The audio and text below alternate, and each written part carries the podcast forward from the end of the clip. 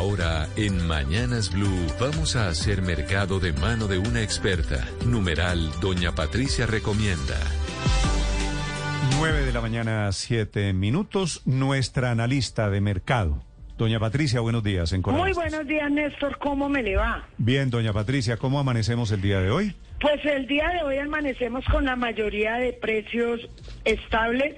Sin embargo, lo invito a que coja una calculadora para que revisemos algunos que subieron y algunos que bajaron. ¿Por qué se presenta mucha estabilidad el día de hoy? Los días lunes no llega mucha mercancía a la plaza porque nuestros campesinos por tradición no cosechan el día domingo. El día domingo es su día de ir a misa, de bajar al pueblo, de hacer sus compras, estar en familia, descansar. Entonces hoy tenemos productos que quedaron del fin de semana pasado o algunos productos que ya venían en tránsito. Eh, doña Patricia, ¿qué está subiendo y qué está bajando hoy para esta semana? Para esta semana, hoy lunes, bajó el aguacate. De 5.500 pesos kilo, bajó a 5.000 pesos kilo.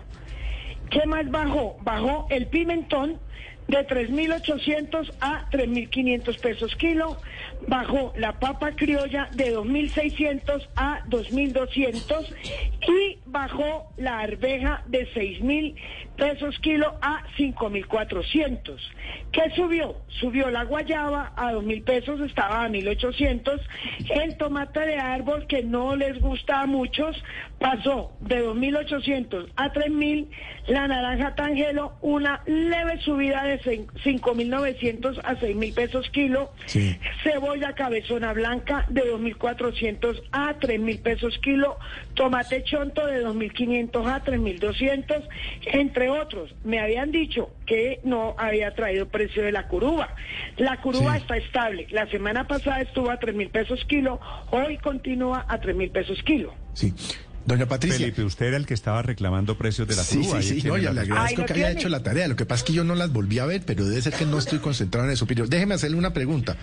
Ayer compré un aguacate aquí cerca de mi casa, en Chapinero, y era para el día, que dice uno para el día. Me costó cinco mil pesos. Y usted dice que el kilo de aguacate vale cinco mil pesos. Entonces, ¿por qué pagamos tanto?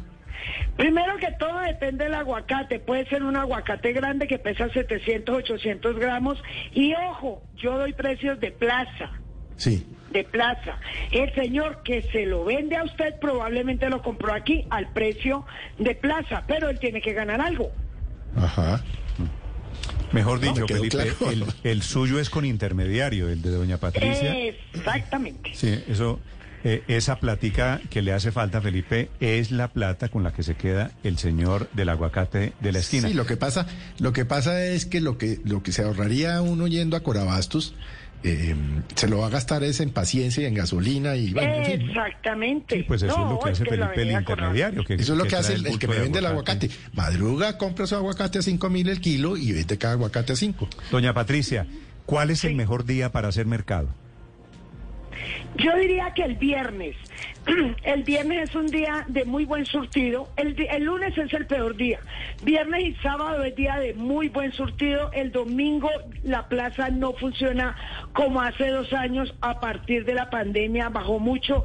Entonces mucha gente baja precios para no quedarse con producto para, el, para la semana siguiente. Ah, ese es un buen dato. El viernes, el viernes entonces haré haré mercado, señor. Pero Néstor, lo que lo que recomienda doña Patricia con lo que bajó de precio me, me habla de un buen ajiaco, porque dice que bajó la papa criolla, el aguacate, con juguito de curúa que está estable.